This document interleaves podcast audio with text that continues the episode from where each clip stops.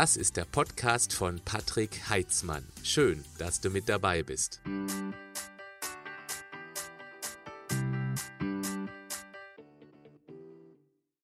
Hallo Alexander Metzler, ich freue mich, dass du heute mit dabei bist. Hallo Patrick, freut mich auch, dass du Zeit für mich hast und dass wir heute mal ein bisschen zusammen schwätzen können. Sehr schön. Sehr gut. Und wir sind beide beim Du und das finde ich auch äußerst sympathisch. Du bist ja als gelernter Verlagskaufmann, Diplom-Mediendesigner, Mitarbeiter eines großen Fernsehsenders, Geschäftsführer einer Designeragentur und ehemaliger Vice President einer weltweit Open Source Organisation. Ähm, da hast du langjährige Erfahrung in der Medien-, Werbe- und Digitalwelt gesammelt. Und was ich besonders spannend finde, gerade für das heutige Interview, bitte genau hinhören, dir wurde ja zwischen Mitte 20 und Mitte 30 eine schwere Depression diagnostiziert. Wir sprechen hier also über tatsächlich circa zehn Jahre, ist das richtig? Ja, mehr oder weniger. Also es ist ja so ein schleichender Prozess. Man kann es gar nicht so genau taxieren, wo das jetzt aufgehört hat und wo das geendet hat. Aber so ungefähr würde ich sagen, ist es der Zeitraum, mit dem ich mit dieser Herausforderung mich beschäftigt habe. Ja. Mhm. Also da werden wir gleich ausführlich drüber sprechen. Ich finde es total klasse, Alex, dass du bereit bist, über diesen Krankheitsverlauf, wie du reingekommen bist, wie sich das anfühlt und insbesondere, und das ist das Wichtigste und Wertvollste bestimmt für einige, die es direkt betrifft oder auch indirekt durch Familienmitglieder, durch ähm, Freunde, Bekannte, wie man eben da wieder rauskommt. Aber letztendlich, und das ist schon mal ähm, der Forecast, also letztendlich das, was es dir gebracht hat, weil dieser berufliche Background der Medien- und Digitalwelt und auch die Erfahrung mit dieser Krankheit, die haben ja letztendlich dein Fundament gebildet für den Weg in eine gesunde und bewusste Lebensweise. Und äh, du berichtest darüber ausführlich in deinem eigenen Podcast Heldenstunde, den ich natürlich auch unter diesem Video beziehungsweise in den Show Notes zum Podcast verlinken werde. Du hast sehr, sehr spannende Gäste. Ich durfte auch mal einen Interview, einen Gast, den du auch schon interviewt hast. Ich kam erst über dich an diesen Gast ran. Das war ein sehr, sehr spannendes Interview. Und das möchte ich auch noch kurz erwähnt haben, weil so kamen wir auch mal beruflich zusammen. Du bist ja auch als Speaker unterwegs und stehst auf Bühnen. Gut, momentan während der Corona-Zeit vermutlich eher weniger, denn wir sind immer noch in der Corona-Zeit. Aber du hilfst den Menschen eben auch durch diesen direkten Kontakt zu dir auf der Bühne. Ich glaube, das ist nochmal ein Ticken was anderes, als wenn man eben das über einen Podcast hört. Also Alexander, nochmal vielen Dank, dass du hier über die Depression sprichst. Wollen wir einfach mal damit anfangen, Gibt es für den Beginn im Rückblick deiner Depression einen ausschlaggebenden Punkt, ein bestimmtes Ereignis oder war das irgendwann oder hat sich das langsam eingeschlichen? Ja, also man muss natürlich immer, wenn man von seinem eigenen Krankheitsverlauf, was das Thema Depression angeht, muss man immer im Kopf haben, dass es unglaublich viele verschiedene Arten von Depressionen, verschiedene Symptome, verschiedene Krankheitsverläufe gibt.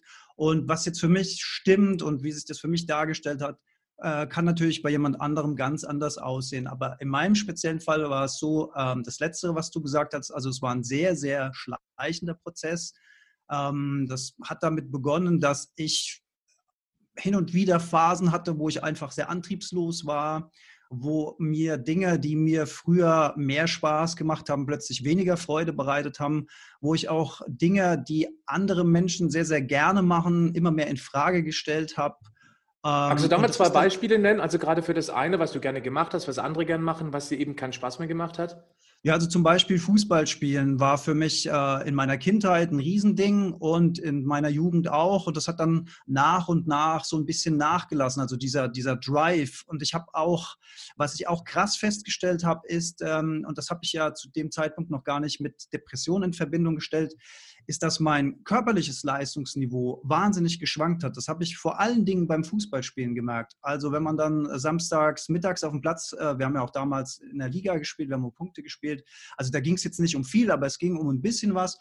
Und ähm, ich hatte einfach wahnsinnige Leistungsschwankungen. Ich hatte mal einen Samstag, wo ich gut drauf war, da habe ich richtig gut performt, abgeliefert und so weiter. Da war wieder alles in Ordnung und dann 14 Tage später stehst du da wie so ein Schluck Wasser in der Kurve auf dem Platz, äh, hast überhaupt kein, also du denkst, du spurtest, du denkst, du hast Geschwindigkeit, du, und ist alles so schwer und du fragst dich natürlich, woran liegt es? Und damals gab es diese Diagnose noch nicht.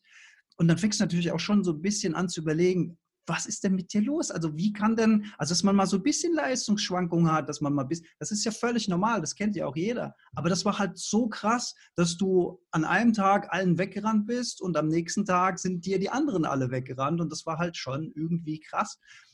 Und ja, das war halt so ein schleichender Prozess, nach und nach, ganz langsam. Müdigkeit kam mit rein.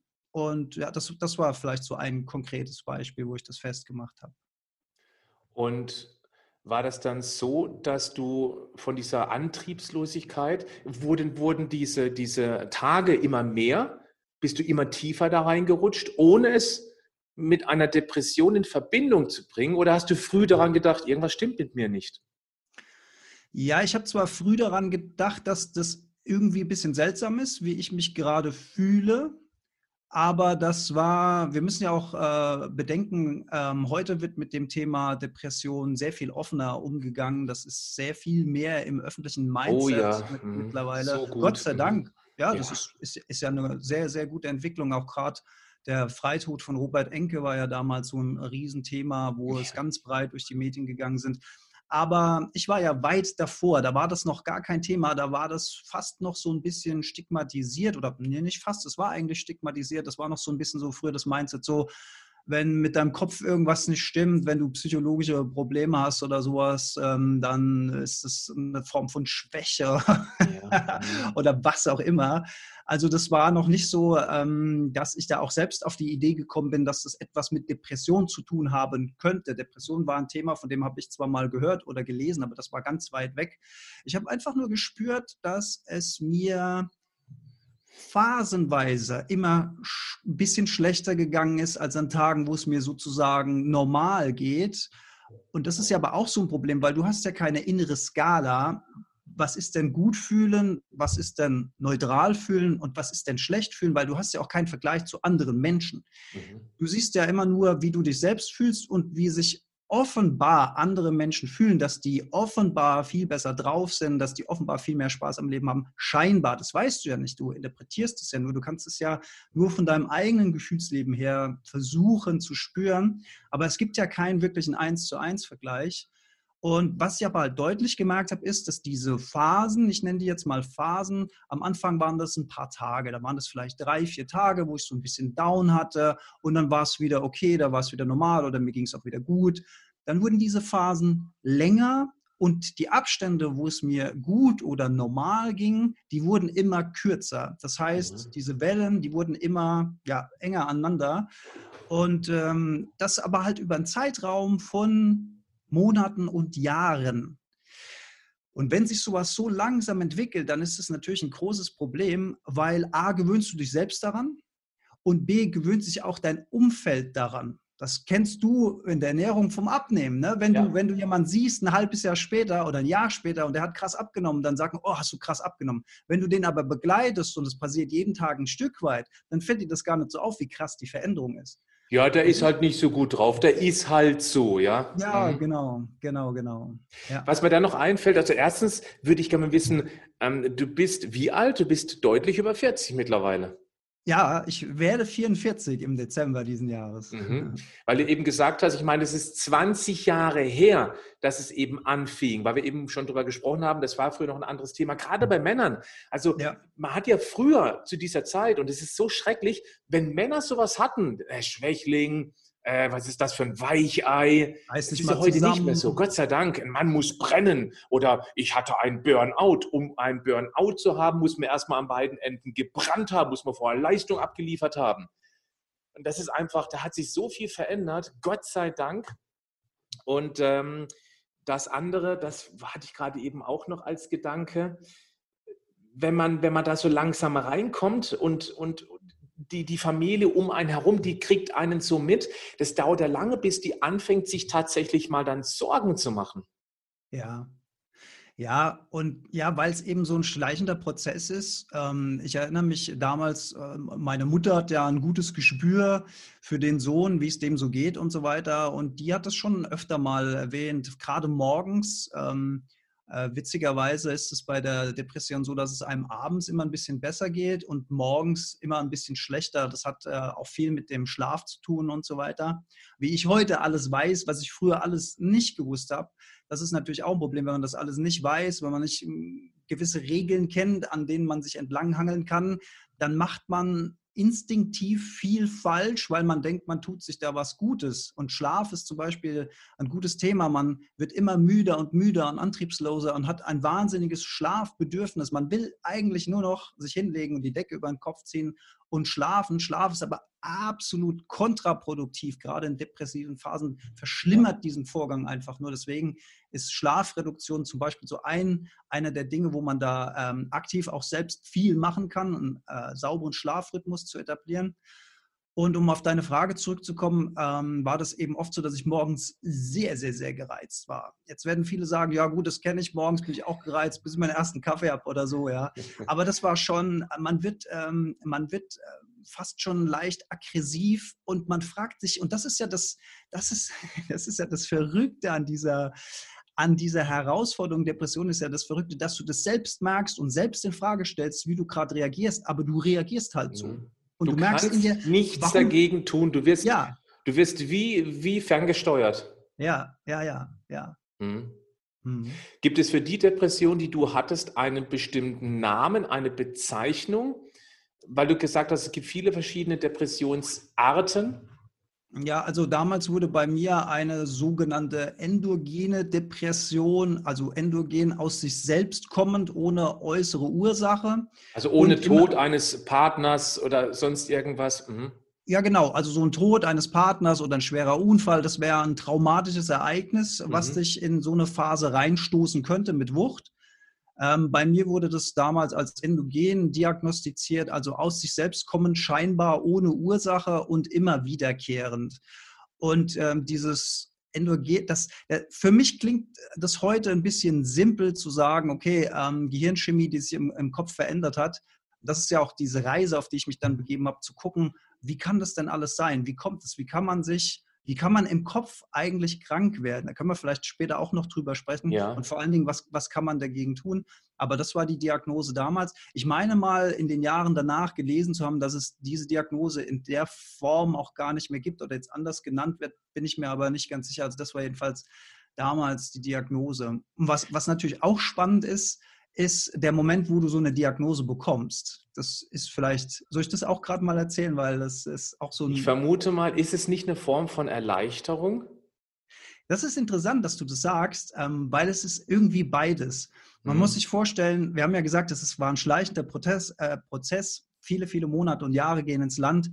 Ähm, du fängst dann irgendwann an, also ich kam an einen Punkt, wo ich äh, auch teilweise nicht mehr arbeitsfähig war.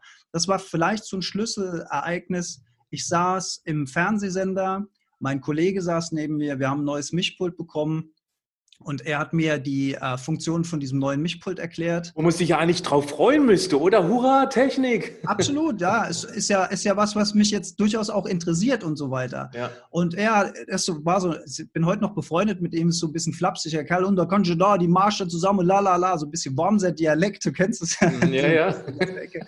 Und äh, ich saß neben ihm. Ich habe gesehen, dass sich seine Lippen bewegen. Ich habe auch gehört, dass da Töne aus seinem Mund rauskommen, aber es kam keine Information in meinem Gehirn an. Mhm. Und es, es war wirklich so, kennst du diese Tauchermasken, diese Glocken von früher, diese mhm. Dinge, die man über den Kopf drüber stülpt? exakt, mhm. exakt, es war alles weggefadert und ich habe ihn angeguckt und ich habe gesagt, ich verstehe nicht, was du sagst. Und er so, ja, soll ich das nochmal erklären? Weißt du, er wusste ja nicht, was. Also in deinem Mischpult im Kopf hat jemand den Regler komplett auf Verzerrung gemacht. Ja, so, ah, das ist ein guter, gutes Bild, was du da sagst. So ungefähr kann man sich das vorstellen. Und dann mhm. habe ich zu ihm gesagt, nein, du musst mir es nicht nochmal erklären. Ich werde es heute nicht verstehen. Mit mir stimmt irgendwas nicht. Ich muss mal gucken, was da los ist. Mhm. Und dann geht diese Ärzte-Odyssee los. Dann war ich natürlich erstmal beim Hausarzt. Der checkt dann mal alles ab, Schilddrüsen und so weiter. Und ähm, irgendwann landest du dann möglicherweise dann beim Facharzt. Ähm, könnte Neurologe sein, das könnte äh, Psychiater sein. Da gibt es ja auch verschiedene äh, Fachbezeichnungen dazu. Und das, das war für mich seltsam, weil ähm, nach dieser ganzen Odyssee, äh, das war damals eine Ärztin und die sagte relativ lapidar, ach ja, das ist eine schwere Depression, die Sie da haben, die ist endogen, die ist wiederkehrend und da verschreibe ich Ihnen hier Medikamente und dann sehen wir uns in äh, vier Wochen wieder. Ich so, what? also, so out of nowhere. Und das, was du gesagt hast, ist interessant, dass das auch eine Erleichterung ist. Es ist in dem Moment beides. Es ist einmal äh, ein krasser Moment der Erkenntnis, krass, ich habe Depression, irgendwas stimmt mit mir nicht auf der einen Seite, also dieses, da ist jetzt endlich mal eine Erkenntnis und das ist auch gleichzeitig aber auch die Erleichterung, die du angesprochen hast, weil du endlich mal kapierst, was denn mit dir los ist und warum die Dinge so sind, wie sie sind und wie sie sich für dich darstellen. Das heißt, du hast zum allerersten Mal nach langer Zeit etwas, was du sozusagen greifen kannst und wo du dann auch recherchieren kannst und wo du dich dann auch genau. aktiv darum kümmern kannst. Ja. Man kann handlungsfähig werden, weil man einen Ausgangspunkt hat. Man ist nicht im Nowhere. Was ist denn? Keine Ahnung. Ja, aber dann weiß man, ah, ich habe das und jetzt kann ich und hier ist natürlich Exakt. schwierig mit einer Depression, Antriebslosigkeit. Ich stelle mir auch vor, man geht zum Hausarzt, boah, mir geht's nicht gut. Ähm, ich, ich, ich, bin, ich bin permanent schlecht drauf. Dann geht ja auch diese Ärzte-Odyssee los. Und dafür braucht man verdammt nochmal Energie. Aber ja. woher nehmen als Depressiver? Das heißt, da ist es so wichtig, deswegen hoffe ich so, dass dieses Interview auch einige anschauen, die das eben im Bekanntenkreis haben. Dann ist es so wichtig, dass die um einen herum diesen depressiven Menschen an die Hand nehmen und durch diesen Prozess durchleiten, weil der, dem fehlt ja die Antriebskraft. Das, das stürzt doch immer weiter ab. Ja, das ist genauso, wie du sagst. Es ist eine wahnsinnige Überwindung irgendwann, wenn es richtig schlimm wird, ist es eine wahnsinnige Überwindung, die einfachsten Dinge auszuführen. Also allein das Aufstehen morgens aus dem Bett, man kann sich es einfach nicht vorstellen, wenn man es nicht erlebt hat. Und selbst ich, der das ja durchlebt hat, und mir geht es ja heute wieder prima, kann nicht mehr mir die Intensität mhm. der Krassheit vorstellen, wie es mir damals ging. Also es sind ja auch nur noch Erinnerungen in meinem Kopf. Und ich, ich kann nicht in dieses Gefühl wieder reinschlüpfen und jetzt einfach sagen, ja, so war das damals, sondern es ist nur noch eine Erinnerung in meinem Kopf. Aber ich weiß, dass ich morgens zum Beispiel der Wecker klingelt und du bist wie fest getackert im Bett. Es ist wie, als wenn, wenn so eine Betonplatte auf deiner Brust liegt, die dich nach unten mhm. drückt. Alles du kannst dich nicht mehr bewegen. Ich habe mir das schon mal erklären lassen. Du, du, du, du versuchst, den Arm anzuheben. Es geht nicht. Mhm. Als ob ja. das Signal vom Kopf zum Muskel fehlt. Fehlt, ja. ja. Mhm. Also es ist unfassbar. Es ist unfassbar. Hattest du Suizidgedanken? Ah, das werde ich auch oft gefragt. Die hatte ich tatsächlich nicht. Okay. Ähm, trotz äh, schlimmster Phasen fand ich irgendwie auf rationaler Ebene alles immer noch interessant irgendwie. Das ist, lässt sich ganz schwer beschreiben. Du hast es als, als, hast du es für dich als eine Art Experiment erkennen können? Ähm, ja, als ein Entwicklungsprozess vielleicht, als ein, als, als etwas, wo man jetzt einfach mal, was man einfach mal annehmen muss. Am Anfang war da sehr viel Widerstand bei mir. Ne? Natürlich will man das nicht und so weiter, aber irgendwann ähm, kommt da so eine gewisse Akzeptanz, vor allen Dingen auch nach der Diagnose kam so eine gewisse Akzeptanz rein und eine gewisse Akzeptanz bringt den Fluss wieder ein bisschen mehr zum Fließen. Und ich fand mhm. immer, auch in meinen schlechtesten und schlimmsten Phasen, ähm, habe ich nie aktive Suizidgedanken gehabt. Was ich aber gedacht habe, ist, in den schlimmen Phasen ist, okay, wenn dein Leben jetzt tatsächlich so wie jetzt gerade noch jahrzehntelang mhm. weiterlaufen würde, mhm. dann wäre das Leben nicht lebenswert. Und das ist für so jemanden auch nicht lebenswert, weil es hat nichts mit Leben zu tun. Wenn du andere Menschen nicht mehr fühlen und spüren kannst, wenn du dich selbst nicht mehr fühlen und spüren kannst, wenn nichts mehr Freude bereitet, wenn du, du bist quasi nur noch eine körperliche Hülle ohne Inhalt. Und das ist kein Leben. Das ist keine Lösung auf Dauer, habe ich mir damals gedacht. Aber das war nie verknüpft mit einem aktiven Suizidgedanken. Also ich war nie an einem Punkt, wo ich auch nur ansatzweise darüber nachgedacht habe, okay, ich setze mich jetzt ins Auto und fahre gegen die Mauer oder whatever. Das war nie so. Aber es war mir schon klar, dass dieser Zustand ähm, nicht das ist, was der Rest von meinem Leben sein soll. und dass ich daran arbeiten will, ähm, dass sich das wieder verändert. Das war ganz klar. Damals, als du das hattest in dieser ganz schweren Phase, jetzt kommt eine seltsame Frage. Hattest du damals Beamtenstatus? Äh, nee, ich war also ja schon öffentlich-rechtlichen? Äh, ja, also ähm, in meiner Festanstellung ja. Aber ich war ja schon immer eine Mischkalkulation. Ich habe ja auch viel selbstständig gearbeitet. Ich hatte damals auch eigene Projekte. Ich hatte auch mhm. eigene Kunden. Und natürlich ist ähm, das Arbeiten in so einem Beamtenstatus nicht ganz richtig, aber es geht so ein bisschen in die Richtung. Es gibt dir natürlich ein bisschen Sicherheit. Das ist nämlich ähm, genau, das, Entschuldigung, dass du unterbrechst, ja. das ist genau die Frage eben, weil ich vermute mal, wenn du, egal wie schlecht es dir geht, aber du weißt irgendwie ganz tief drin, okay, ähm, ich werde nicht verhungern, ich werde meine Wohnung nicht verlieren, weil ich bin im Beamtenstatus, ich werde nicht einfach so gekündigt werden können und hat deshalb noch ganz tief in ein, ein, ein Gefühl der Sicherheit, also sprich, ich werde nicht verelenden, verwahrlosen, dass das einem wie eine Art Fangnetz gibt. Ich ziele jetzt auf dieses Ding ab mit, Selbstmordgedanken, weil ich vermute mal, ein Selbstständiger, der sich überarbeitet hat, der in die Depression kommt und der dann noch Existenzängste hat und noch schlimmer, der sogar denkt, dass seine Kinder, seine Frau eben dann ebenfalls in der Verelendung landen können, wenn er nicht performt. Ich glaube, dass sowas einen Selbstmordgedanken nochmal antreiben könnte. Das war meine Frage in die Richtung. Ja, das könnte so sein. Das war in meinem Fall ähm, nicht so. Und die Szenerie, die ich beschrieben habe mit diesem Mischpult-Beispiel, war aber auch zu der Peak, das Extreme. Mhm. Also das, das ähm, Erstaunliche ist, vielleicht ist das aber auch so ein Männerding, dass du trotz Depression beruflich, nur beruflich, privat sieht es anders aus, aber beruflich performst du noch sehr lange sehr normal. Mhm, äh, okay. Weil das ist so ein, das scheint so ein Männerding zu sein, du hast zu funktionieren und du spielst dann auch im beruflichen Alltag mehr oder weniger eine Rolle. Du spielst eine Rolle des Normalen, des gut gelaunten. Ähm, du willst es nicht so nach außen tragen, wobei ich habe die Leute schon teilweise auch sehr deutlich meine Launen spüren lassen. Ob das jetzt gut oder schlecht ist, mag mal dahingestellt sein, aber auch dieses drüber hinweggehen äh, über die Frage, wie geht's dir denn, ne? dass du so auch, ja, so, also was man so normalerweise antworten würde, wenn du die Wahrheit sagen würdest, dann würdest du sagen, Alter, du hast keine Ahnung, wie es mir geht. Mhm. Ich würde am liebsten hier gerade die Treppen runtersprengen, so geht's mir gerade, aber das sagst du ja natürlich nicht. Du sagst so, ja, ja, geht so, ja, bisschen müde, lalala. Also man, du darfst keine Schwäche zeigen als Mann ja, man, man, spielt, man spielt einfach so eine Rolle und diese Rolle zu spielen von morgens bis abends, die kostet auch wahnsinnig viel Energie, weil da läuft, da läuft irgendwas in einen Kanal, der ja normalerweise gar nicht da ist. Und ähm, das, das, ist, das ist einfach ein Gesamtkonstrukt an Gedanken, an Emotionen, an Schlaf, an Verhalten nach außen hin, an äußeren Reizen, vielleicht noch durchs digitale Zeitalter und was alles dazu kommt, beruflicher Druck, den finanziellen Druck, den du gerade angesprochen hast. Aber trotzdem habe ich ähm, in den Phasen auch in meinem äh, Freelancer-Dasein mit meinen Kunden, mit meinen Projekten ganz normal gearbeitet. Das war dann eher, wenn man für sich alleine ist, ähm, mhm. kommt es dann hoch. Und ähm, dann, wenn du diese Rolle quasi gehen lässt, dann kommt das vor allen Dingen hoch. Mhm. Du hast gerade eben auch gesagt, dass dich das immer unglaublich Energie gekostet hat, dieses, äh, den, ja, den, das Leben zu spielen, wie die anderen eben es von dir erwarten.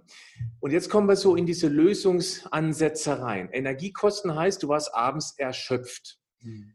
Und du hast gerade vorhin schon mal angekündigt, interessanterweise warst du morgens super schlecht drauf und abends wurde es besser. Ja. Und da ich mich ja auch schon mit diesem Thema beschäftigt habe und du vorhin schon mal das angedeutet hattest, das ist ein Teil eines Lösungsansatzes. Denn je geringer der Energielevel wird, desto weniger wird diese Depression. Und das ist sehr, sehr spannend. Je müder du wirst, desto frischer wirst du. Erkläre das bitte mal, wie das bei dir war und was mhm. du daraus letztendlich gelernt hast. Lass uns jetzt mal über die Lösungsansätze, die dir geholfen haben, da rauszukommen, sprechen. Ja, also einen hatte ich ja schon angesprochen, das ist das Thema Schlaf. Das spielt wirklich eine ganz große Rolle und jeder, der mit der Herausforderung Depression zu tun hat, der wird eben das bestätigen, dass es morgens schlimmer ist als abends. Ähm, und das ähm, also du, du, hast ja auch mit äh, Professor Dr. Hegeler gesprochen, glaube ja. ich. Ne? Ja. Der erklärt das, der kann das natürlich fachlich sehr, sehr viel besser erklären. Aber um es mal aufs ganz Einfache runterzubrechen, ist es einfach eine verdammt gute Idee, dem Schlafdruck, der sich im Kopf aufbaut, also diese künstliche Müdigkeit, die erzeugt wird durch die Antriebslosigkeit, dem nicht nachzugeben. Das heißt, auf den Mittagsschlaf zu verzichten, höchstens mal ein Powernäppchen zwischendurch. Auch das habe ich früher immer falsch gemacht. Ich habe mich früher in meinem eigenen Büro, also nicht in meiner Festanstellung, sondern in meinem eigenen Büro als Freelancer, habe ich mich mittags, ich hatte, also, ich hatte eine Matte, ich hatte ein Kissen, ich hatte eine Decke, weil ich wusste, okay, ich werde äh, irgendwann am frühen Nachmittag so müde, dass ich mich mal mindestens eine Dreiviertelstunde hinlegen muss und schlafen. Das habe ich auch jeden Tag gemacht, weil ich eben müde war. Und wenn man müde ist, ist es doch logisch, dass man schläft. Das ist ja auch das, was man mal gelernt hat. Die Eltern haben früher gesagt, ja, wenn du müde bist, dann schlaf, ruh dich aus, es tut dir gut, es tut deinem Körper gut. Das ist ja auch richtig normalerweise. Aber in der Situation ist es eben genau das Falsche. Mhm. Das heißt, es ist eine gute Idee, diesem Schlafdruck nicht nachzugeben, da stark zu bleiben. Das braucht natürlich eine wahnsinnige Überwindung, wenn dein Kopf dir sagt, boah, leg dich hin, leg dich hin, und du machst es eben nicht. Und dann hilft natürlich zum Beispiel Bewegung, da hilft natürlich Sport, um dem etwas entgegenzusetzen. Das heißt, tagsüber nicht zu schlafen, baut einen ganz anderen Schlafdruck abends auf und dann nicht acht, neun oder gar zehn Stunden schlafen, sondern mal experimentieren mit fünf Stunden Schlaf, mit sechs Stunden Schlaf, mit sieben Stunden Schlaf. Das ist ja auch eine sehr individuelle Sache aber weniger Schlaf. Das ist übrigens interessant, weil ich äh, in meiner Festanstellung auch äh, Schichtarbeit gemacht habe. Und morgens ähm, um 6 Uhr hat die Schicht angefangen teilweise. Mhm. Und da habe ich immer festgestellt, obwohl es natürlich eine Überwindung ist, morgens so früh aufzustehen, habe ich immer festgestellt, dass es mir in der Frühschicht sehr viel besser ging, als zum Beispiel in der Tag- oder, oder in der Spätschicht. Ja, weil du müde warst. Ja, weil ich, weil ich müde war, aber weil ich vor allen Dingen auch nicht zu viel geschlafen habe. Also dieser Schlaf macht im Gehirn, wie gesagt, ich kann das jetzt chemisch ähm, nicht so gut erklären wie Professor Dr. Hegeler, aber das macht etwas im Kopf, was dich noch weiter runterzieht. Und wenn man das erkannt hat, wenn man das weiß, dann ist es natürlich eine Riesenwaffe und ein Schlüssel, weil du kannst dann damit experimentieren und du kannst nach deiner eigenen Situation damit ähm, was, was erreichen mit dem Ding. Ja. Jetzt nochmal ganz kurz zurück zu diesem Beispiel, was du vorhin genannt hast. Du hast morgens das Gefühl gehabt, da liegt eine Betonplatte auf dir. Das ist natürlich, das kann man sich jetzt als depressiver Mensch, also ich kann es mir sowieso gar nicht vorstellen, aber hm. ich versuche mich da mal reinzudenken, liegst da, fühlst dich total schwer und sollst jetzt aufstehen. Ja. Aber ist es nicht so, wenn der Wecker früh macht, also früh läutet oder vielleicht wäre sogar noch besser, so eine Art Taglichtwecker sich anzueignen, ja, wo das eben so langsam immer heller wird und nicht zack auf Schlag, das weiß ich nicht, vielleicht kannst du nur ganz kurz was dazu sagen, dass man eben dann durch diese Müdigkeit, die man noch hat, dass man dann sogar weniger diese Betonplatte auf einem spürt und dann tatsächlich sogar auch mit einem kleinen Impuls der Überwindung eher aufstehen kann, als wenn du dich sozusagen ausschläfst. Kannst du das bestätigen oder ist es Absolut. Ah, Absolut. Okay. Mhm. Ja, also es wird absolut. einfacher fallen, früher aufzustehen, als sozusagen auf, auszuschlafen. Ja. Also ausschlafen ist keine gute Idee. Keine gute Idee. Eine gute Idee ist, experimentieren mit der Schlaflänge und dann einen Schlafrhythmus zu etablieren, den man wirklich strukturiert beibehält. So habe ich das ja dann später gemacht. Ich habe mir dann, ähm, ich habe an, also ich habe ja früher, du weißt ja, ich habe ja ähm, digital gearbeitet, ich habe kreativ gearbeitet. Das heißt, ich habe teilweise auch bis tief in die Nacht reingearbeitet, weil da einfach Ruhe ist, weil da kein Telefon geht, weil da kein Kundenverkehr ist, weil du dann in Ruhe arbeiten kannst. Mhm. Und das kann man auch mal machen, eine Phase lang. Das ist überhaupt kein Problem. Aber wenn du das über Jahre machst und dann kommt dein Schlafrhythmus komplett aus der, aus der Reihe. Oder du guckst abends bis in die Nacht Serien. Du willst vielleicht nur eine Folge gucken, aber weil die gut gemacht ist, dann guckst du die zweite Folge, weil du den Cliffhanger, du hältst dann auch, du musst jetzt wissen, was da passiert. Kennt noch schlimmer jeder. ist die Idee, nimmst einen Laptop mit ins Bett, guckst noch so irgendwie so halb da, die Augen fallen schon zu, aber es ist so spannend, man muss jetzt unbedingt gucken, wie es da weitergeht. Mhm. Und dieses blaue Licht von all diesen, äh, von all diesen elektronischen Geräten, das unterbricht unser Melatonin. Unser Melatonin ist aber signifikant für unsere Tiefschlafphasen, die mhm. wichtig sind für die Erholung. Erholung und so weiter und so weiter. Also da greifen so viele Zahnräder ineinander und da kann man einfach so viel falsch machen. Und ausschlafen ist wirklich keine gute Idee, weil das, das wird wahrscheinlich jeder der das hat bestätigen können, dass wenn er lange schläft, dass er sich dann einfach nur noch schlechter fühlt, als wenn er aufsteht. Und du hast noch nach dem Tageslichtwecker gefragt. Ähm, das ist äh, mache ich tatsächlich auch. Ähm, ich mag nicht dieses, ist aber wahrscheinlich auch eine Typsache.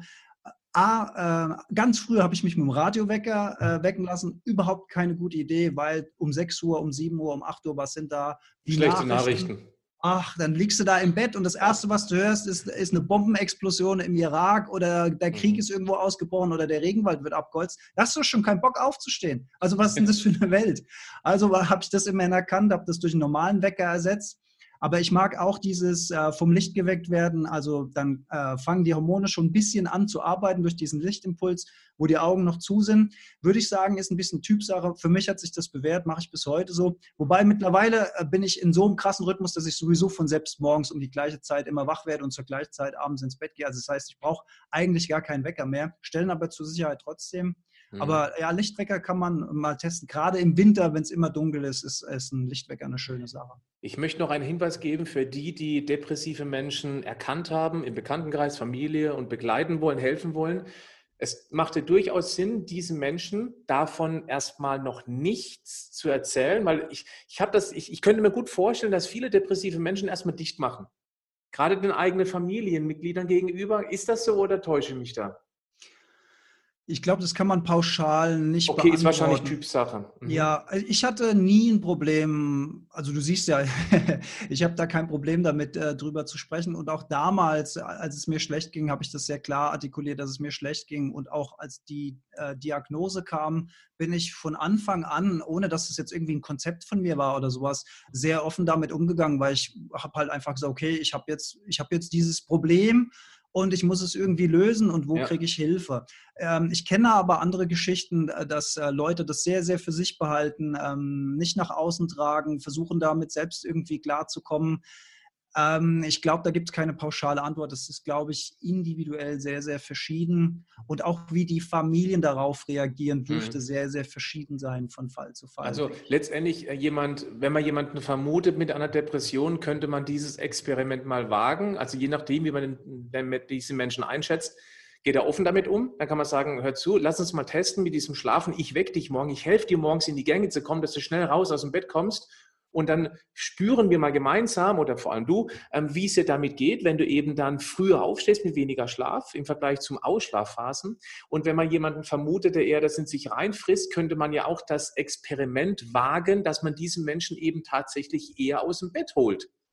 Ja, absolut. Das wäre jetzt mal eine Takeaway aus diesem Interview. Ich würde gerne noch eine und vielleicht noch eine dritte. Was hat denn dir noch geholfen auf dem Weg raus aus der Depression?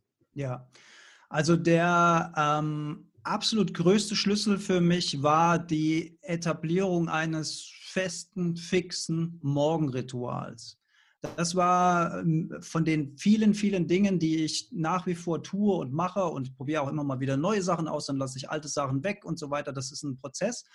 Aber eine feste Morgenroutine ist für mich ähm, das, was mein Leben am meisten positiv beeinflusst hat. Das heißt, ich stehe morgens auf, ich habe schon äh, Laufklamotten griffbereit. Das läuft morgens ab wie ein Uhrwerk. Äh, da muss ich nicht drüber nachdenken. Also zum Beispiel so, so ein Ding von Depression ist auch, du kannst keine Entscheidungen treffen. Du wirst unfähig, Entscheidungen zu treffen. Und ich meine nicht nur große Entscheidungen des Lebens, sondern ich meine auch ganz kleine Entscheidungen, wie zum Beispiel, ich mache den äh, Kleiderschrank auf und muss mir jetzt überlegen, äh, ich muss auf die Arbeit, was ziehe ich denn heute an? Du kannst keine Entscheidung mehr treffen. Das ist unfassbar. Also was macht man? Man entscheidet abends, wenn die Birne ein bisschen klarer ist, legt die Klamotten raus, legt schon alles bereit, dann hat man den Stress schon mal gespart morgens. Und so ist es bei mir, ähm, mache ich heute noch so, ähm, obwohl ich ja diese Probleme in Anführungszeichen äh, nicht mehr in dieser Art und Weise habe, aber das hilft mir auch in meinem normalen Leben. Morgens aufstehen, direkt ins Bad, das Erste, was ich mache, ist Zähne putzen. Jetzt könnte man denken, okay, Zähne putzen, das ist jetzt auch kein super Trick, aber dann sage ich doch, es ist ein super Trick, weil es ist eine Tätigkeit, die dich zwei Minuten vom, vom, äh, von der Müdigkeit ins Wachsein holt. Du brauchst nicht dabei zu denken, das hier geht völlig von selbst, da brauchst du noch keinen klaren Verstand, aber es sind zwei Minuten, die dich nach vorne bringen dann hast du ein schönes, frisches Gefühl im Mund, fühlt sich schon ein ganz kleines bisschen besser, kommst vielleicht von minus 10 auf minus 9 hoch. Dann liegen da schon äh, die Sportklamotten. Da brauche ich nicht mehr zu überlegen, was ziehe ich da an. Die liegen da einfach schon, das ist alles vorbereitet. Und dann ist das Erste, was ich mache, ähm, ein Glas Wasser trinken, um den äh, Flüssigkeitshaushalt von der Nacht wieder ein bisschen aufzufüllen. Und dann gehe ich raus. Und je nach Stimmung, äh, Patrick, das ist auch, äh, auch ich habe natürlich auch heute noch Tagesformen, aber je nach Stimmung mache ich ein kleines Läufchen, 10 Minuten, Viertelstunde, 20 Minuten. Wenn ich richtig gut drauf bin, dann mache ich da noch ein bisschen Fitnessprogramm. Burpees ist ja auch so ein Ding von dir. Müssten wir unbedingt mal zusammen machen. Aber du machst Gerne. zu viele. ähm, was ich auch mache, ist, wenn ich dann draußen bin, äh, bewusstes Atmen, also bewusst Sauerstoff in den ganzen Körper lassen. Der ganze, der ganze Apparat fängt schon ein bisschen an zu arbeiten. Ich, ich rede nicht von krassem Sport. Ich rede nur von ein bisschen Bewegung an frischer Luft. Das Sonnenlicht, das ist auch so ein signifikanter Faktor von der Natur. Das ist ja auch sowas, was wir völlig außer Acht lassen. Dieser Baut Melatonin ab, natürlich. Mhm. Melatonin oder auch äh, Cortisol, Ausstoß dann durch, durch die Sonne. Also ja. ein bisschen Stress kommt in den Körper. Positiver Stress in mhm. Anführungszeichen, ne? weil Stress ist ja auch nicht immer schlecht. Und ähm, dann stehe ich im Feld morgens und dann mache ich äh, so ein bisschen Hampelmänner und so ein paar Bewegungen aus dem äh, Schattenboxen. Also Boxen ohne, ohne Gegner sozusagen, weil ich, ich boxe auch noch neben, neben dem Fußballspielen. Und was mache ich dabei? Ich grinse dabei. Ich freue mich mhm. einfach.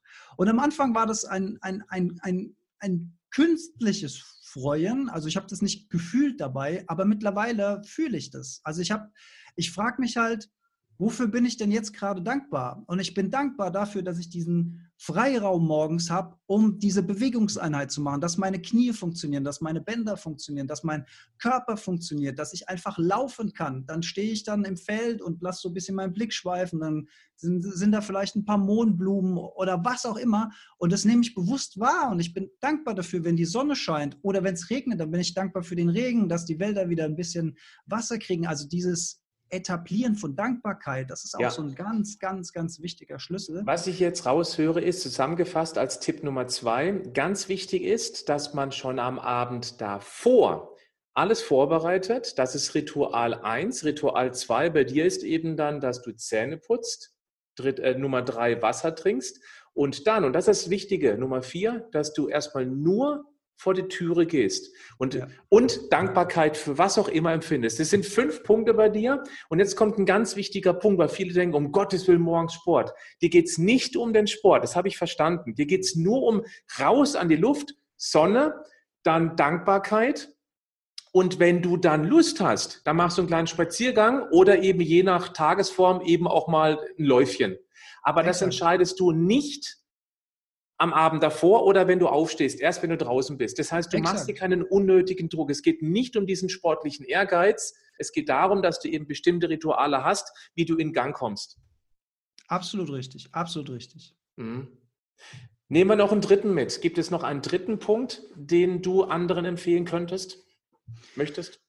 Ähm, ja, äh, ich bin großer Fan von ähm, Dale Carnegie ähm, Dale Carnegie, äh, ein mittlerweile schon äh, ein paar Jahre verstorbener Life-Coach, würde man heute sagen. Also einer der, ach, einer der Life-Coaches schlechthin. Mhm. Genau, genau, genau.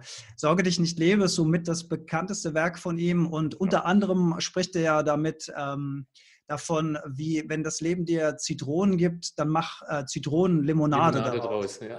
ja. Also übersetzt so viel wie wenn das Leben dir eine schlechte Situation gibt, also eine was ist schlecht, was ist gut, da könnte man jetzt eine Stunde lang drüber philosophieren. Mhm. Aber wenn du vor einer solchen Herausforderung stehst, deswegen spreche ich auch immer von der Herausforderung Depression und ungern von Krankheit Depression, weil in meinem Fall und das ist das, was ich meine mit den Zitronen. Ich habe mich halt mal ernsthaft gefragt, okay, du hast jetzt all diese Dinge durchgemacht.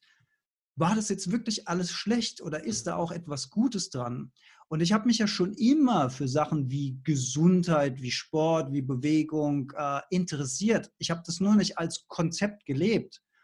Also habe ich angefangen, Bücher zu lesen. Ich habe äh, angefangen, Podcasts zu hören, unter anderem dein, Patrick. Ich habe mir Dokumentationen angeguckt. Ich habe tief recherchiert. Was gibt es denn da draußen so? Was, was kann mir denn helfen?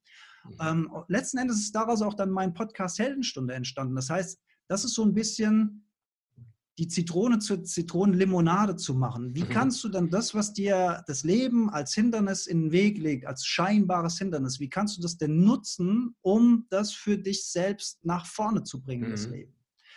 Und, und wenn, wenn, man, vielleicht als letzter Satz, wenn man jetzt in so einer Phase drin ist, wo man sich so beschissen fühlt, dann hören sich diese Sätze natürlich sehr, sehr schwierig ja. an, weit weg ja. an. Ja. Aber es, es bringt etwas. Es kann Tore öffnen. Ich habe mich dann auch viel mit Achtsamkeit, mit Bewusstsein, mit spirituellen Themen, die vorher in meinem Leben nur am Rande eine Rolle gespielt haben, auch dieses Dankbarkeitsding, Vergebung, negative Energien abbauen, die im Körper drin sind. Das ist alles letzten Endes hier gespeichert in mhm. unserem Werkzeug, mit dem wir hier in dieser Formwelt agieren, wenn man es mal so ausdrücken will.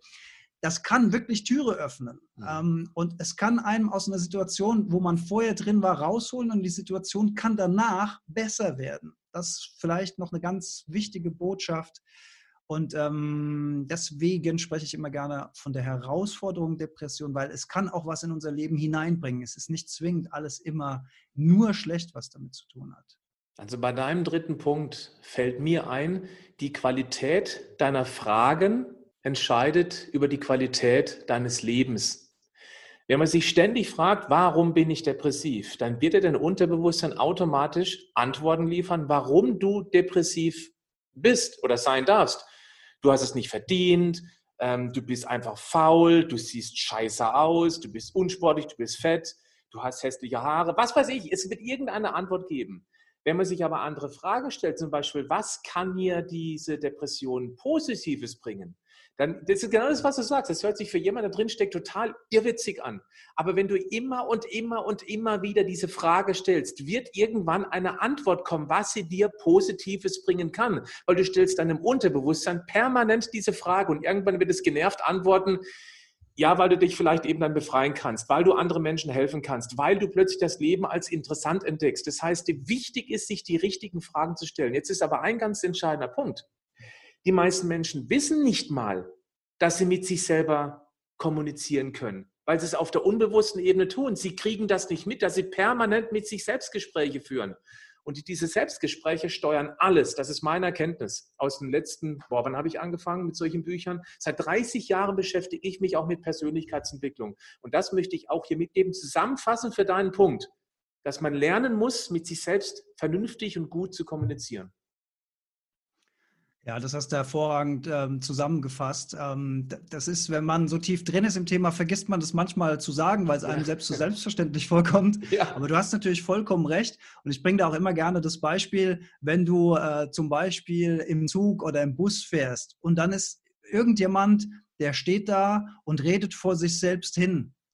Und dann denkt man so, oh, der hat einen, da ist so ein bisschen Schräubchen locker, der hat vielleicht einen an der Klatsche oder so, der ist nicht ganz normal. Mhm. Aber tatsächlich machen wir das alle den ganzen Tag. Wir machen das nur nicht laut, sondern wir machen es leise. Die Birne hier, die dreht sich die vor sich hin permanent, ungefiltert, unbeachtet, unbewusst. Und das ist, das ist, das ist der entscheidende Schritt, glaube ich, auch, der von innen heraus zu der Verbesserung ähm, beitragen kann, ist sich dessen bewusst zu werden. Das ist so, so wichtig, was du gerade gesagt hast, Patrick. Und ähm, ich habe mir damals auch die Frage gestellt, okay, krass. Ich habe mir so viele Sorgen in meinem Leben gemacht. Ich habe so viele negative. Es gibt auch da so ein Schlüsselerlebnis, völlig unspektakulär, auf dem Schulweg nach Hause. Und plötzlich wurde mir bewusst, krass, du bist jetzt hier die letzten 30 Meter gelaufen und hast die ganze Zeit nur über ein Problem nachgedacht. Das war der allererste Moment, wo mir mhm. bewusst wurde, dass ich unbewusst über ein Problem mir Sorgen gemacht habe. Und Sorgen sind ja nichts als eine Illusion. Eine Illusion, die haben keine Echtheit. Sorgen sind Illusionen, die haben keine Echtheit. Das ist ganz, ganz wichtig. Das heißt, wir stecken permanent Energie in etwas rein, was gar nicht existiert. Denn es mhm. existiert immer nur das Hier und Jetzt, das gerade eben, der Moment. Ja. Der Moment, wo mir das gerade bewusst wurde, dass ich mir Sorgen gemacht habe, die letzten 30 Meter auf meinem Schulhof, habe ich mich so gefragt, ja, warum machst du das denn gerade? Warum machst du, warum macht das Gehirn das? Und nach dieser ganzen Odyssee habe ich, habe ich mich hingesetzt und habe mir gedacht, okay, Alex, cool. Du hast es also geschafft, mit permanenten schlechten Gedanken und mit permanenten Abwärtsspiralen, also Sorgen machen schlechte Gedanken, schlechte Emotionen, schlechte Emotionen befördern Sorgen und schlechte Gedanken. Also diese Abwärtsspirale, die habe ich hier schön bis ganz unten hingedreht und bin krank geworden dadurch. Und dann habe ich mir überlegt, okay, wenn du also mit schlechten Gedanken und Sorgen dich körperlich krank machen kannst, mhm dann müsste es doch auch andersrum funktionieren. Dann müsste es doch auch mit guten Gedanken und positiven Gedanken und einem ja, positiven Mindset, müsste dich doch auch gesund machen. Ja, und auf dem Weg sind wir halt. Ja, das, ist, das ist total spannend. Stark. Das ist total spannend. Ja, das fehlt mir leider auch ein bisschen. Man kann nicht alles den Schulen als Auftrag geben. Aber das sitzt eben auch normalerweise, so sollte es sein, die gebündelte Kompetenz den Kindern beizubringen im frühen Stadium, dass sie ihre Gedanken selber bestimmen können, in welche Richtung diese Gedanken gehen. Das fehlt mir, klar, weil es die meisten Lehrer gar nicht wissen, weil es nicht auf dem Lehrplan steht. Es gibt bestimmt Lehrer, die sowas tun, aber es ist eben kein Lehrplan. Ja. Natürlich wäre es am allerbesten, die Eltern können das, also die können es ja noch weniger, weil die sich ja normalerweise mit sowas nicht beschäftigen. Also Alex, ich fand das ein extrem spannendes Interview. Erstens deine ganz persönliche Geschichte so offen dargelegt, wie sich das entwickelt hat. Wir haben drei Lösungsansätze in aller Kürze zusammengefasst. Schlafdefizit hört sich seltsam an, wird aber helfen, um wieder Kraft zu schöpfen, um dann vielleicht auch Tipp Nummer zwei besser umsetzen zu können, nämlich morgendliche Rituale ohne sportlichen Ehrgeiz, aber sich bestimmte Rituale schaffen, die man knallhart einhält und das dritte war eben, lerne deine Gedanken zu reflektieren. Willst du dich in eine Aufwärtsspirale begeben oder bleibst du eben dann in der Abwärtsspirale? Exakt, exakt. Damit kann man experimentieren. Und wir haben ja auch das Thema Dankbarkeit ähm, angesprochen. Natürlich, oh ja, ganz wichtig. Mhm. Sehr, sehr gut, richtig. An der Stelle, auch ein Ritual, der, ja. Absolut. An der, an der Stelle möchte ich mal ähm, mich bei dir bedanken. Ich mhm. weiß nämlich nicht, ob du das hier kennst. Wahrscheinlich kennst du das hier gar nicht. Oh, veganes Wasser und Schoko Superfood. Keiner, wo ist das denn? Das ist ein Zeitungsartikel. Also für die, die Podcast hören, der Alex hält gerade einen großen Zeitungsartikel, den habe ich nicht gesehen, den kenne ich nicht, nein. Ja, das ist äh, Mainzer Kultur. Ach, das ist ja spannend, okay. Da hast du im Jahre 2016, das ist die Ausgabe vom 29. September. Ähm, War ich da auf Tournee? Da warst du mit deiner Show im, ähm, in ja, Mainz im, gewesen. Im Frankfurter Hof. Im Frankfurter Hof, exakt, ja. Ja. Ähm, ich habe äh, dich damals noch nicht gekannt, aber ja. meine Mutter, meine Mutter hat mir, weil sie immer weiß, was ihren Sohn interessiert, hat sie mir diesen Zeitungsartikel ausgeschnitten damals aus oder aufgehoben aus der Zeitung. Wie gesagt, 2016 hat schon ein paar Jahre auf dem Buckel. Und äh, zum Thema Dankbarkeit. Danke, lieber Patrick, dafür, weil dieser Artikel, der hat bei mir zu folgender Erkenntnis geführt. Da habe ich von jemandem gelesen, von einem gewissen Patrick Heitzmann, der auf der Bühne steht und unterhaltsam über Gesundheit spricht. Und scheinbar gehen Leute freiwillig dahin und hören sich das an. das war mir vorher nicht klar. Ja. Mir, war das, mir war das nicht klar, dass es Leute gibt, die ihren freien Abend damit verbringen, jemand zuzugucken, wenn der auf unterhaltsame Weise über Gesundheit spricht. Und dieser Zeitungsartikel und deine Arbeit, lieber Patrick, haben dazu beigetragen, auch bei mir ein, ein äh, Häkchen im Kopf zu setzen mit, ey, überleg mal, was du eigentlich erzählen kannst und wie du anderen Menschen helfen kannst. Also Toll. dieses äh, Influencer-Influencer-Ding. Also vielen Dank yes. dafür für diese Show, ja. Mensch, großartig. Ich habe schon jetzt heute einen Punkt auf meiner Dankbarkeitsliste, nämlich, dass ich es durch dich, weil du das auch so schön reflektierst, ich das gar nicht wusste, dass, dass ich durch meine Arbeit dich influenzt habe und du wiederum mit deiner Arbeit wahrscheinlich auf lange Sicht gesehen tausenden Menschen influenzen kannst, helfen kannst, das einzige Leben noch lebenswerter zu machen. Ja, das finde ich ganz großartig. Ich, ich bin gerade sehr berührt. Vielen Dank, dass du sogar diesen Artikel noch hast. Ja, ja, der, ich habe hier so eine Speaker-Schublade sozusagen, da sind so die ganzen Goldies drin und das wird auf jeden Fall Teil davon bleiben, auf jeden Fall. Ach, ganz großartig. Und da ist ja gerade auf dieser Seite, die ist jetzt ähm, auf YouTube unter Creator, also mit G geschrieben, wie Creator, Creator. Früher war es Gedankentanken, da gibt es ja fünf Videos von mir. Also wer das noch nicht gesehen hat, der sollte einfach mal googeln, Patrick Heitzmann, Gedanken tanken. Da findet man normalerweise diese Videos, dass ich das eben auf eine unterhaltsame Art und Weise mache. Und möglicherweise habe ich ja sogar die Möglichkeit, über dieses Interview wieder andere zu influenzen. Weil damit bin ich damals auch angetreten. Ich habe eine etwas andere Geschichte, aber sie geht grob in die ähnliche Richtung. Auch ich hatte gesundheitlich extreme Defizite früher und das war meine Motivation, was draus zu machen. Bei dir war es die Depression. Also Depression hat dir geholfen, anderen Menschen zu helfen. Deswegen möchte ich jetzt zum Schluss nochmal ausdrücklich deinen Podcast Heldenstunde empfehlen. Einfach downloaden und das wäre auch etwas, was man als Ritual machen könnte. Wie regelmäßig kommt dein Podcast? Ich versuche es immer wöchentlich zu machen. Das gelingt mir auch überwiegend gut. Manchmal kommt es alle 14 Tage, aber schon sehr, sehr regelmäßig. Dass man eben einmal die Woche sich dieses Ritual macht, zum Beispiel deinen Podcast morgens zu hören, das ist ja auch schon ein Ritual, weil da kommen positive Gedanken. Uns reicht ja, wenn man aus diesem Interview jetzt hier nur eine einzige Sache für sich erkannt hat, wo man sagt, hm, habe ich so noch nie gesehen, hm, habe ich nie probiert. Dann hätte es sich gelohnt, dieses ja knapp einstündige, nicht ganz einstündige Seminar, äh, Seminar sage ich schon, Podcast beziehungsweise Interview auf YouTube anzuhören, anzusehen. Ja, und da vielleicht noch ein Gedanke dazu. Ähm, ich habe mir damals in meinen schwierigen Phasen bis zum Abwinken dieses Sorge, dass ich nicht lebe von Dale Carnegie als Audiobook angehört und habe festgestellt, am Anfang kann man mit diesen Themen vielleicht noch nicht viel anfangen, aber je öfter man es hört, das ist wie so Samen, der auf die Erde fällt, das muss gewässert werden, damit die Pflänzchen so allmählich sprießen. Man kriegt immer mehr Zugang zu diesen Themen, man versteht immer mehr, mhm. aber vor allen Dingen auch durch die Wiederholung. Deswegen sind solche Interviews oder auch Podcasts, finde ich, und das bringt wiederum unsere digitale Zeit als Neuerung mit sich. Das gab es ja früher noch nicht, dass wir einfach kostenloses, hochklassiges Wissen uns runterladen könnten. Und wenn man so einen Podcast hört, kann man vielleicht auch einfach einen Waldspaziergang in der Zeit machen, weil man muss es ja nur hören, man muss es ja nicht unbedingt sehen.